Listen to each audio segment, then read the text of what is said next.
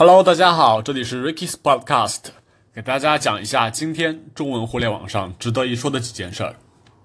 今天中午，微博知名搞笑幽默博主李铁根发布2017年度五十大喜感新闻总结，讲的是今年微博上获得较多讨论的五十条现实生活中发生的新闻。这里节选几条：只因不愿和熟人打招呼，西班牙一女子装瞎二十八年。为让儿子学会独立生活，父亲主动盗窃去坐牢。湖南女子微信发布谣言，政府发老婆被拘留，民警回应：真的有人去领。网友评论：洋葱新闻一年的笑点也没这一条微博频繁。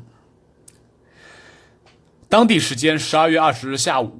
日本东京地方法院法官对中国留学生江歌被害一案作出一审判决，判处被告陈世峰二十年监禁。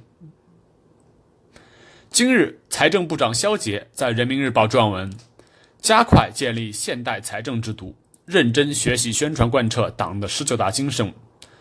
文章最后指出，力争在二零一九年完成全部立法程序。二零二零年完成落实税收法定原则的改革任务。今日，知名脱口秀演员史岩在微博爆料，山东大学齐鲁医学一百周年 logo 涉嫌抄袭上海交通大学一百二十周年校庆 logo。